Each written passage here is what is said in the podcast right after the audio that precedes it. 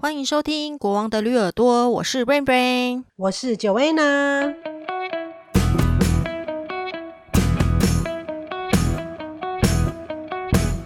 今天我们录音的时间是大年初一，就是大家应该居然 对啊，大年初一居然还在录，对啊，我们真的很认真呢。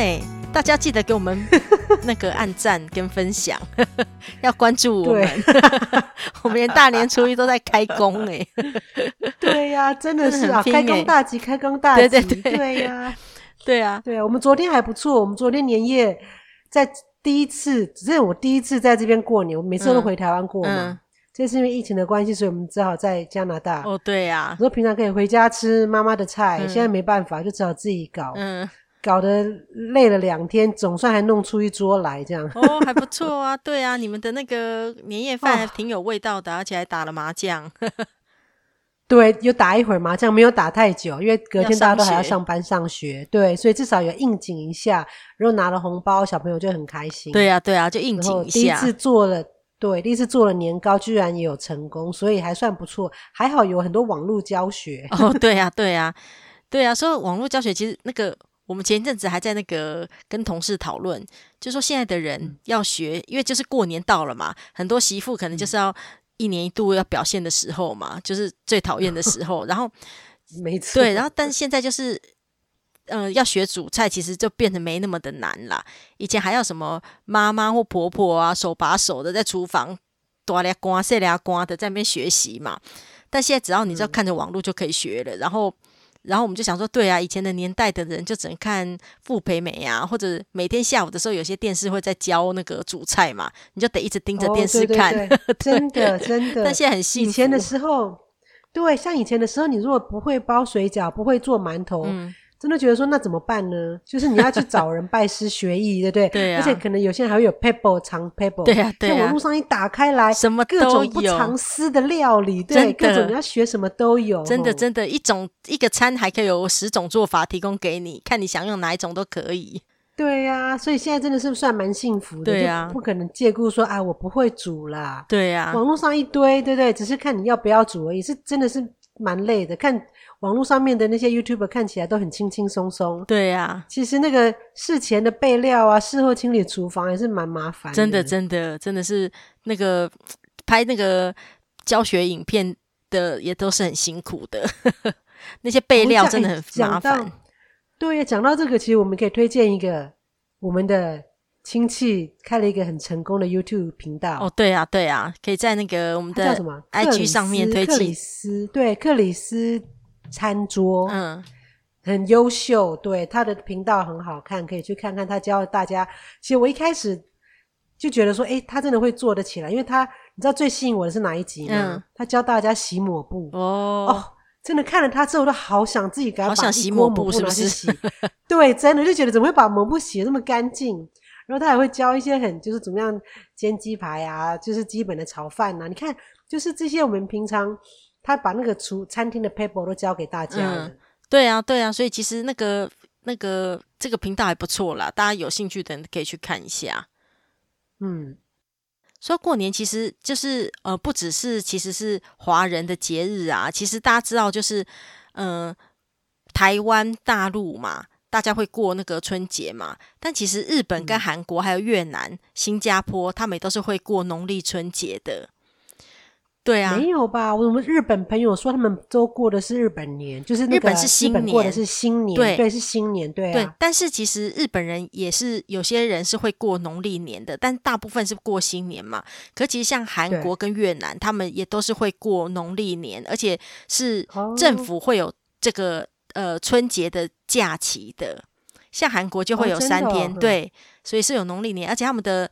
他们的呃农历年的，像我们第一天其实算是除夕嘛，对，嗯、但他们的第一天就算是初一这样子，嗯，对啊，哦、所以其然后他们也都会有一些他们的习俗，跟包括其实领红包啊、嗯、这件事也都是会有的。韩国也有领红包、哦，对，就是他们会有他们的习俗，然后他们会穿他们的韩服，嗯、然后就是初一的时候跟长辈拜年，嗯、然后长辈会给他们一个红包这样子。哦，真的、哦、对啊，所以其实。韩国跟然后越南也是哦，越南其实因为其实像台湾那个现在新住民很多嘛，所以其实对于过年来说，对他们来说没有那么的陌生，因为其实，在越南他们也是会过这个农历春节的。嗯、对啊，所以其实，然后你知道韩国啊，因为韩国大家知道就是很爱把别人的历史当成是自己的嘛，就说什么孔子是他们的，啊，然后什么对啊，因为他们受到那个很多这种中原文化的影响蛮深的，所以其实很难讲啊，对不对？对对对，但反正就是至少我们就会以为那些我们会是觉得那些是。呃，华人的嘛，对，但其实包括农历春节这件事情，他们也一直去跟 Google 争取跟抗议。哦，真的吗？对，因为他们觉得他们的吗？因为他们觉得那个那个农历年拿的英文都是叫做 Chinese 什么的嘛，New Year 嘛，这样就是说中国的年嘛。但是他们就一直抗议，他们就说这其实不只是中国的年，所以他他们一直要就是改成一个英文的名字，就是农历新年这样子。对对，其实这边的英文也都是讲 lunar 对 calendar，对对对，lunar new year 就是就是那个月亮的月阴历阴历年。对，没错没错，所以他们一直在抗议，就是这件事，就说不要写 Chinese 这样子。哦，对，反正就是这么敏感，这么敏玻璃心嘛，所以就是对，反正这么重要吗？对对，但不管怎样，就他们就是觉得他们也是会过这个年的这样子，所以其实农历年真的是还这个世界上蛮多的人在过的。只可惜这几天就是，哦、呃，台北就是一直下雨，可是中南部好像是好天气啦，所以应该其实还是很多人会出去玩。只是在台北如果又下雨，哦、然后又是疫情的关系，所以大家其实就也比较不会想往外面跑这样子。对啊，对啊，其实还是少去人多的地方啦。对啊，那这是你知道，就是如果就是春节的时候啊，我有些朋友他们的家人嘛，平常就是有在那个、嗯、呃长照机构嘛。日照中心就是就是老人的学校啦，嗯、上学嘛，啊、就是对对对，其实政府有这个措施蛮好的，就是可以让一些老年人白天的时候有地方可以去嘛。一来是减缓，真的很好，真的对。一来是减缓，就是呃家人的负担嘛。因为有些老人，即使他是身体健康或头脑清楚，可是如果你年纪很大了，白天大家都去上课、上学了、上班了，然后自己一个人在家，嗯、大家会不放心嘛？包括要要如果要开火啊、吃东西，大家也不放心，他们自己去弄嘛。所以如果送去那个白天那个日照中心上学的话，嗯、就是家人也会比较放心。那老老人也不会说一直待在家里，就是没事做啊，这样反正就是原本脑筋好的都会变失智了。对啊，对，所以就是，而且去那边有同伴，跟他同一样年龄的人，大家一起一起去，是好像去，好像去上班上学一样，有事可以做，有有地方可以去。对啊，对，而且其实他们那个一些辅导员，他们其实，在那边白天都是有活动的，所以不是只是让你就送去那边、嗯、哦，然后在发呆，不是，他们有各项各各式各样的活动可以让你做，嗯、不管是动脑的玩游戏啦，还是唱歌啊，这些都是让老人有一个休闲活动的地方。就是诶，这种日照。要钱吗？还是说去上学的老人要钱吗？要诶、欸，就是但是那个呃金额都不大啦，不多。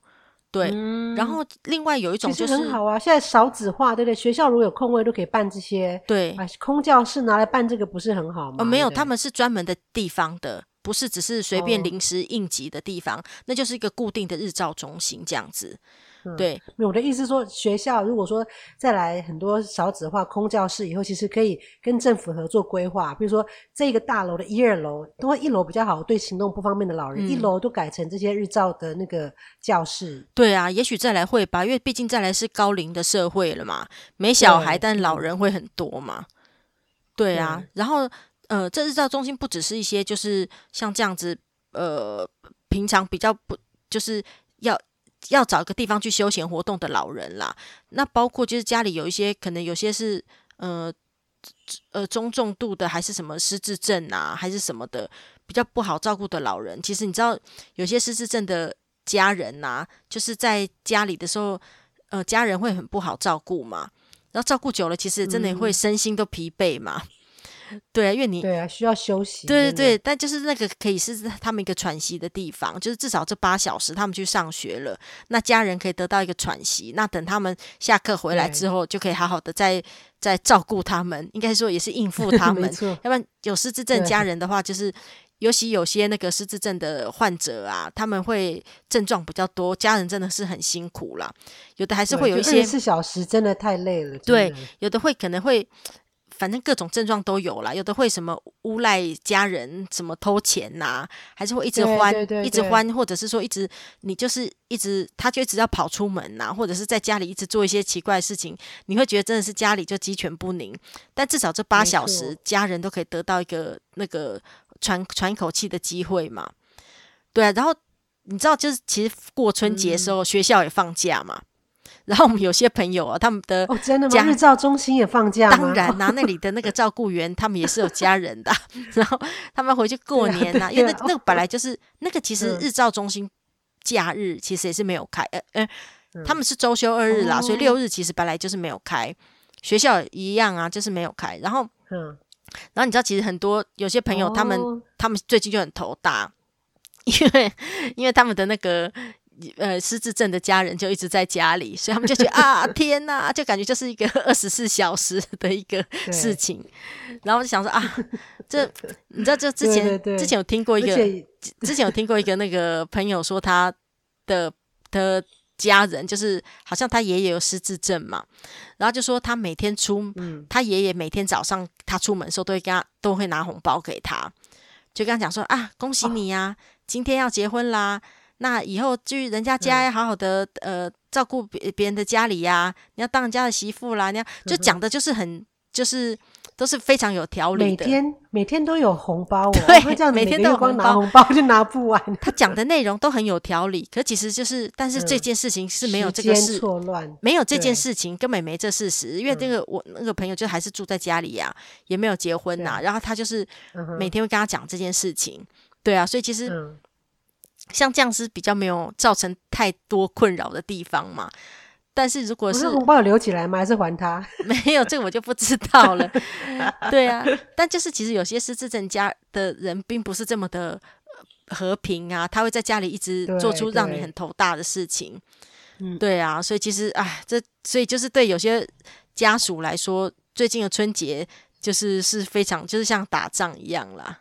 对啊，其实春节本来，我觉得春节过年过节本来就对很多，就就算家里的没有失智症的长辈的话，有的时候光是回娘家呀，嗯、就是搞这一餐就就很辛苦啦，嗯，因为大家都在家里，对啊，一堆亲朋好友来来去去送往迎来，这个也是蛮大的精神压力的。对啊，对啊，所以很嗯。对，其实不是那么喜多人，所以大家之前才过年，大家都喜欢往外跑去过去那个出国旅游啊。对啊，就避开这些。但今年没办法啦，今年都逃不掉，至少在国内对逃不掉，真的好可怕啊。今天我又看到一个新闻啊，就是有一个人打那个有一个儿子打他爸爸，然后还一直挥拳，一直敲他的头，这很可怕。然后这件事怎么会踢爆的呢？因为他的孙子。看家里的监视器的时候，嗯、看到这一幕，他就觉得说，就所以他检举了他爸爸。他觉得他为什么、哦、他爸爸为什么这样子打他的阿公？对，他就觉得他，因为他后来他受访，他就说，因为他在上班嘛，所以他那天不知道就是这件事情。嗯、后来他在看监视器的时候看到这个事，所以他就觉得他就要检举，他就报警抓他爸爸。那他爸就说。真的是这样子啊！他爸是整天在家里面顾他嘛，所以才会。我觉得有时候其实真的是，如果你整天顾顾到后来，真的所有的他们说久病床前无孝子，嗯，就是他如果一直这样顾顾到后来，真的是会会俩公啊，对不对？但是一点小事情可能就，但是，但是也不能打人。当然呐，啊，就像如果你如果是一个小朋友，你小时候。不会各种事情的时候，然后你就一直被狂揍，你这样子也不是对的事情啊！这样就是就是欺负弱小的感觉啊！啊没错，他有暴力倾向，不然怎么会？哦，真的是还好，他孙子有去报警。对啊，啊，所以真的真的老年失智真的是很可怕，我们大家都都是要，我们大家都很担心啊，因为我觉得我们到了中年都在担心自己的最近的记忆力也变比较不好啦。然后真的，而且其实失智又不见得是发生在老人身上，对不对？对啊，所以怎么样维护自己的脑力真的是很重要的。就是 你知道，我前几天看到一个新闻，就说居然有有人得了失智症是可以可逆的，我觉得诶还蛮有意思的。他是真的是发表在期刊上一个真实的文章，一个个案，就说有一个六十七岁的妇人，嗯，他发现说，诶自己的记忆力越来越糟糕了，嗯，可能有点失智。然后呢，他现在可能被迫要辞掉这个工作，因为他没有办法还在上班，没有办法去上班。嗯、然后他已经就是当他发现自己在念文章的时候，念到后面就不知道前面在说什么了。哦，那好像一个电影的情节哦，你记得吗？对，有一个对对对，那个什么爱丽丝，对对对对对，叫什么？他就是一个大学教授嘛，他还可以继续演讲。对对对，然后后来他就是后来发现自己越来越不对劲，他家人也发现他越来越不对劲。对对，所以这个是自己发现，他是自己发现的。嗯、他为什么可能会在回家的路上开车开开就迷路了，然后把家里宠物的名字是搞混了。嗯、然后呢，因为他自己的妈妈在六十几岁也发生过一样的状况。哎，可是六十几岁这样，他算是早发型失智症吗？对，因为他妈妈也是六十几，他也是六十几，所以呢，他是他妈妈就是在后来就送，当然送到安养中心啊，嗯、然后就是这样，所以所以那个他。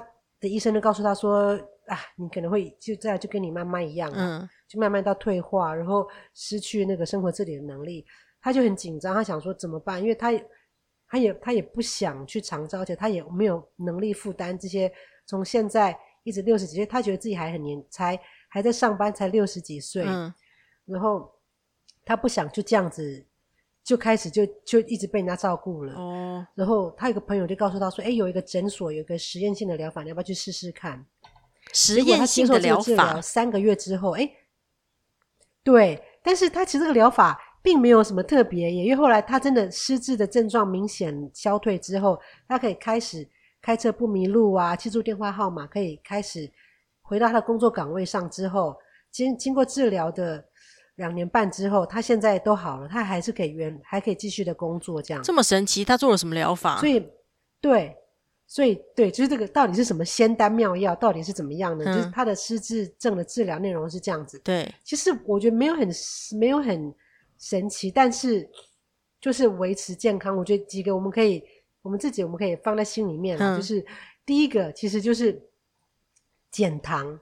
哦，对呀、啊，减糖让他减了大概快十公斤哦，真的哦。其实我觉得任何的疾病啊，身心疾病，我觉得过重的体重真的会对我们造成负担。对、啊，所以他说第一个是先减糖，嗯，第二个呢就是不吃加工食品跟麸质，因为其实有些人也许是对麸质严重过敏，但是自己不知道。哦，可是麸质过敏就他的个案来说，有的人是就是会有那个脑雾的情况哦。对，就是，但是这个要测，因为我觉得现在这像尤其加拿大、这北美，太多人一堆就是 gluten free，就说啊我不吃 gluten，嗯，可是不见得，就说你有你不见得是对它过敏，但是因为好像变得一个很流行的东西，所以可能，但是以他的个案来说啦，他、嗯、就是减糖嘛，然后吃天然的东西，多吃蔬菜、水果跟鱼类，然后等于饮食上面，嗯、对饮食上面就吃的很健康了，对，听起来就是。基本上吃的非常的健康，是一个减肥的食谱，对、啊、对对？基本上 真的就是我们要吃的健康都是这样子嘛，对，啊、对不对？就就减糖嘛，然后还有啊，就每天至少进食十二小时，嗯、不用一六八，就一二一二这样，嗯、早餐晚餐空腹十二个小时这样，嗯、然后在这是饮食方面，然后补充一些营养品，嗯，每晚吃吃那个 melatonin 褪黑激素，这个就帮助你睡眠品质好的。所以他可以睡满七到八个小时。嗯，你这样讲，没有，是很健康的。讲好像都是一般会做的事情啊，但我感觉你对，好像你是不是要讲到最后一点，你会讲出一个直销品牌的名字 的那种感觉？他有，但是他的他的这个实质内容是这样子吗？我只是我只是把这个它上面的内容告诉大家。这饮它的它的补充品是这样，就是有吃那个褪黑激素，每天晚上杰西有吃啊。嗯、我觉得你想要睡好觉，压力比较大的人。睡不好的人，就晚上吃这个褪黑激素是蛮好的。睡过好健康的，过好起都起不了床的。过好不知道哎、欸，但是这个是对浅眠的人需要，因为睡眠真的很重要，嗯、所以他这个睡满每天睡满七到八个小时，也是他的这个治疗的内容之一。嗯，还有就是补充维他命 D，像这这个是北美比较需要，但是其实我发现他们说其实亚洲人啊也有人缺，因为维他命 D 像这次流感还有这个。冠状病毒不、嗯、是说多补充维他命 D、C 跟 D 都有好处吗？哦，是哦，因为 D 可以增强免疫力，对，那就是多晒太阳。可是因为我们又很怕晒黑，嗯、所以就变得会变得维他命 D 缺乏。但是维他命 D，像我们这边维他命 D 都很好吃。我都叫小朋友，像我们冬天呢、啊，每天都要吃维他命 D。可你们怎么可能会维他命缺乏、啊？你们家前院后院那么大，随便去玩一下就那个了。冬冬天的时候，真的冬天的时候没有那么多太阳的。哦、冬天啦，对，对，冬天啦，夏天不需要，我们都是冬天会，冬天开始我们就是开都还开始吃维他命 D 这样。哦。但是但是台湾，你看，如果说我们都在擦防晒的时候，也许。也许我记得那个新闻是前一阵子的，就台湾人其实也是有很多人维他命 D 不足，自己不知道。哦，是哦，对，因为我们都一直防晒。但如果喝牛奶呢，会有帮助吗？没有，不行。维他命 D 是太阳的，哦，这样子、哦、是晒太阳的维生。对，维他命 D 是太阳的维他命。晒太阳，那为什么可以用吃的来吃？你只有晒太阳，哎，它就是。但是它就是还有就是补充维他命 D 呀、啊，要么就晒太阳，要么就是吃维他命 D。感觉好像是从太阳那边偷了一些什么东西来做成维他命 D，要不然不是说晒太阳。真的是，对，但是一定很重要。像我有一个我的健身教练，他是对那个太阳敏感，他完全不能够晒太阳，一晒太阳，他脸整个脸。整个那个接触的地方会起疹子。哦，我了解这种人。我跟你讲，学生时代好多女生 也都对太阳敏感呢，真的。没有，她是真的，但是但是呢，因为她就说有一次啊啊，为了陪她老公去看球赛，嗯、她就是只好舍命陪君子，嗯、因为她平常都不去这种户外东西的。嗯、但是外面看棒球赛就要晒到太阳，他已经全身都武全副武装啊，又擦这个擦那个的。嗯、可是因为球赛一整天下来很长、啊，她应该要戴口罩。回家以后，但你们不习惯戴口罩。她、哦、说。他整个很严重，他就真的是说，我真的是为爱，真的是，哦是哦，不然的话他不会做这种事情。哦，好。他平常他吃很多维他命 D，对，哦、因为维他命 D 是很重要，但是而且人体不能合成的，嗯、哦，只有晒太阳可以得到的。哦，对，是、哦，所以 D 是很重要，要补充。对，嗯、然后还有呢，鱼油跟鱼油跟 Q10 啦。嗯我没有在卖哦，真的，这个只是我我感 他的这个，我感觉你最后失智症，最后会讲出一个品牌的名称的那种感觉。没 有没有，最近有在做直销吗？就选没就选天然的，哦、但是也不要选，就是要选那个有信誉、有保障的。嗯，对，就是基本上这些是比较基本的维他命 D，像。基本的维他命啦，鱼油就是 omega，就多吃鱼也可以啦。如果如果你们如果我们爱吃鱼的人，有的人不喜欢吃海鲜的，嗯、就多吃鱼油啦。那 Q10 的话，其实 Q10 是对心血管好，我知道。对啊，Q10 对心血管，所以说这些可能是其实你看这不见得自私自，但是呢，它是一个保健的维他命。对啊，就这些是他的饮食的部分啦。对啦，可是我觉得，因为他才觉，他才觉得说自己好像有一点啊，忘记路啊，忘记什么啊，然后开始做了这些饮食或者一些改变，嗯、然后三个月，然后他就觉得好了。可是我觉得他这个其实他这个、嗯、他不是失智症，因为其实像台湾认定失智症是比较严格嘛，嗯、你要经去医院，医生帮你做那什么呃测试一些检测之后，然后测好像测蛮多次的哦，然后包括家人也要一起去测。你知道家人就是，可是家人的测量是反正另外一种测量方式啦，就是辅就是等于说协助病人检测的事情，然后反复测完之后，他会给你一个巴氏量表，然后告诉你说你失智的等级，这那才是真正判断失智嘛。嗯、可是我觉得刚刚你说的那个人的情况比较像是我们一般，说实在，我们上班族，我们超常觉得自己那都快要觉得失智了，真的。你说的那个很多、嗯、很像很多同事的平常就是那样子啊。忘东忘西、啊、是吗？可是他他不可能说念一，他是自己发现了。嗯、念一段文章的时候，从你不可能说念到尾巴的时候就不知道前面在讲什么。他说还有有时候会啊，超过四位数字，真的会啊，他写在纸上，甚至会迷路，会呀、啊，搞不清楚家里宠物的名字，忘了家里的电灯开关在哪里，哦、有那么夸张吗？如果我说会，你就要开始担心了。对呀、啊，但是因为他我其实我觉得有一点，因为他自己自发性发现。嗯、因为我觉得很多的失智啊，到年纪大了以后，可能就觉得啊，反正就是老啦，老了就是不记得正常的、啊，嗯、就会让他就觉得慢慢慢慢，然后就恶化，对不对？然后反正是轻度的，然后慢慢恶化。嗯、但是我觉得他是因为自己自己就发现，而且自己想要他自己想要改变。所以他应该很配合这些饮食疗法。我还没讲完，嗯、他还有运动，哦、这个是饮食的部分。嗯、还有一个就是他开始练习瑜伽。哦，然后呢？所以你比较不会失智，并且运动。对，因为你有做瑜伽、太极呀、啊、这些。对，但是太极也很好，太极也是，咱就是练习这些运动、哦。那妈妈也比较不会失智。每周四到六天。嗯。对对，真的，我觉得真的常运动这种真的对脑子，所以我都是他们是经过，所以我是我们家最容易失智的候选人。但是你可以走路啊，其实基本上你每每个礼拜就 每个礼拜四天，每次半个小时到一个小时，你就去走操场走个半个小时哦，也是 OK 的，现走也是很有用的哦。好吧，我出现一一闪一一一一一个曙光。还有一个是冥想，我觉得冥想是对你脑筋可以休息。嗯，它的这个疗法里面也包括一天两次，一次二十分钟的冥想。嗯，因为我们的脑袋没的那个噪音太多了，所以我觉得冥想是让我们脑子可以静下来。因为像这个人的工作啊，他可能每天工作量很大，他还在上班，所以我就说，你的脑筋一直接受太多刺激的时候啊，嗯，需要休息一下。哦，对啊，这个对他来说，对，也许是一天脑子。冥想的人真的是他的脑子会跟一般人不一样。嗯，他们有经过科学的实验，你可以去 Netflix 找一些冥想，他们发现冥想的脑袋跟那个一般平常的脑袋，其实你的脑袋是更更会发亮。哦，是哦，对你脑子对，所以冥想对你脑子是很好的休息。人都要休息，脑子也要休息啊。哦，所以说脑子休息就是靠冥想。哦，那好像蛮不错的。我觉得对脑对对脑。预防脑部退化其实是一个很好的开始，嗯、也不用把它想的很严重，就让你的脑子放空就对了。哦，一天两次，一次二十分钟，嗯，也很不错啊。对了对了，但不要睡着就好了。对对，睡着也无所谓，真的就把它很轻松的让你的脑子放松，哦哦，其实我觉得蛮好的。哦，对了对了，真的就不用把它当成很严肃，一定要盘腿，嗯，然后关系什么的，就是你就真的都不用，就是。放松，睡着就睡着，真的无所谓。哦，那也还不错。然后另外，对，然后它这个疗法大部分讲完了，还有两个是我们比较没有想到的。嗯，一个是加强口腔卫生。哦，是哦。使用电动牙刷跟牙，对，其实口腔卫生很意外的，其实对于脑部的影响是很大的。他们说有牙齿健康的老人呐、啊，嗯，得失智的几率减少很多。对对对，这之前我有看过，对，对不对？嗯。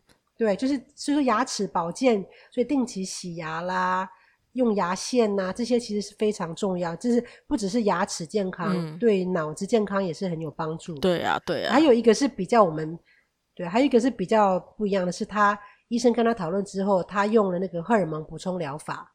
这可能是因为女性荷尔蒙，她到六七十岁的那个时候，嗯哼，这个就是个人的选择了。但是，所以我刚才讲这些是所有她的疗程就是这样，哦，并没有什么神奇的新药，就是靠靠着这些她生活形态的改变，嗯、营养补充，所以她真的就是这样子，三个月、半年，她的失智就慢慢的好转。这个是比较激励人心的、激励人心的一个个案啦。对啦，但就是至少。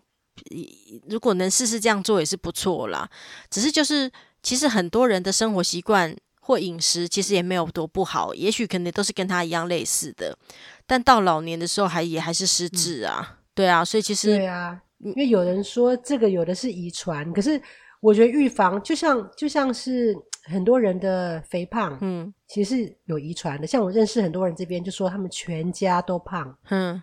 然后他也很怕自己会像他们家人一样，嗯，所以我像我认识那个女生，她自己就变成是她吃的非常非常的健康。你知道 raw food 吗？她吃的几乎都是那个生的东西。哦，真的啊？她就是不吃调理过，她都是吃怎么怎么讲，生菜沙拉啦，然后呃 raw 就是 raw 是生的嘛，嗯，就是说她不吃那个高温烹煮的东西，她只吃顶多低温烹煮的东西。哦，所以甚至是甚至烤箱的东西她都不吃。他吃的是那个低温烘焙的那个他自己做的低温烘焙的那个 onion bread 洋葱面包，所以他是花很多时间在控制他的体重跟他的基因嗯。在对待在在抗衡，因为他知道他们全家胖，姐姐妹妹妈妈全家都有意志力哦，obese。对，可是但是因为你当你不想，所以他们说一一个酒鬼家庭出生的小孩。嗯要么就是你也是酒鬼，要么你就是滴酒不沾。哦，对呀、啊，因为你要抗，因为如果你看了这些，你不想成为这样，对呀、啊，你就非常你要花很大的精神毅力去跟他对抗。对呀、啊，要么就是你就你要么你就放弃，就是反正我就是这样子的，全家人就是喝酒，我们就是靠这个来放松的。你看那个 T、就是、TLC 频道有那个六百磅人生呐、啊嗯，通常在介绍一个胖子就是要。就是做手术之前呐、啊，他们会不是会记录他的那个生活吗？嗯、你会发现他几乎这种人，他们的家人全部都是胖的，嗯、只是他是特别胖，他是两三百公斤，那其他的人应该至少也是破百这样子。对，所以这个是基因跟生活形态，就我觉得是生活形态。所以，所以人如果他有意识到说他不想落入这个循环的话，嗯、他就要很大的决心去打破这个循环，所以他吃的非常的健康。然后就是他是我瑜伽教室的同学，这样哦。他如果那个中医帮他把脉的话，一定说他拎得，他身体一定超寒的。其实我觉得，对，我觉得，但是因为他真的很有心，他很用心的要打破这个循环，这样。可是我觉得他用这个方法可能我不知道，我觉得不是很好，因为他可能某一部分东西得到了，但他会失去其他的健康。嗯、他可能就是体重控制了，但我觉得其他部分他不一定、嗯、不一定是。会是是好的啦，反正也不知道啦，只是说每个人对啦，每个人对自己的坚持是，他吃的是对他至少他坚持的是他觉得健康的饮食，这样。其实吃 raw food 很难的，很多人是靠这个来排毒的，就是你就是 Google 很多那个 raw food 的，其实看起来是都不错，但是真的是要我不吃那些热热汤汤啊，汤汤水水东西热的，看就是很难。对我们亚洲人来说，真的蛮痛苦的，我觉得。对啊，刷刷锅多好吃啊！大锅菜多好吃啊！啊酸辣汤多好吃啊！但是也许他就是觉得那个是适合他的啦，所以他就是他，所以所以他就是他有在卖他呃自己种的芽菜。嗯，他就是我们的瑜瑜伽教室，就是他就是说你们像那个他自己就是做那些 sprout，就是那些很好的芽菜呀、啊，然后或者是他自己做的那个巧克力啊，就是。巧克力布朗尼，还有他做那个 onion bread 面，那个他的面包 gluten free，就是全部用洋葱去烤出来的面包。嗯，它其实是蔬菜，不是，但是看起来跟面包一样。所以他吃的其实是超级无敌健康，但是花很多的时间呐。所以他就是既然做给自己吃，干脆就顺便拿来卖这样。所以他的瑜伽教室就有兼卖这些东西，我才知道他的故事这样。我觉得还不错啦，就是对自己的那个呃。就就是有有一个信念啦，就是我一定要怎样，然后就是贯彻执行。嗯、有这种意志力的人真的是蛮难能可贵的。可是我觉得相对的，啊、我怎么听起来就觉得感觉他是一个偏执狂啊？你知道偏执狂很恐怖、欸，感觉对对对，我知道。对，他就坚持说哦，你这个就是要这样，然后怎怎样怎样，我就觉得偏执狂其实会。对我们这种随性的人来说，我觉得听起来会是，我觉得是一种困扰。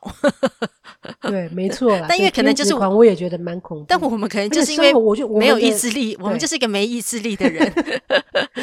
而且我就觉得生活干嘛把自己搞得那么累？对呀、啊，就随性一点嘛，就是、就是、就像你吃素的话，我们可能吃个桌边菜，不要把大家都搞得。锅边素啦，哦。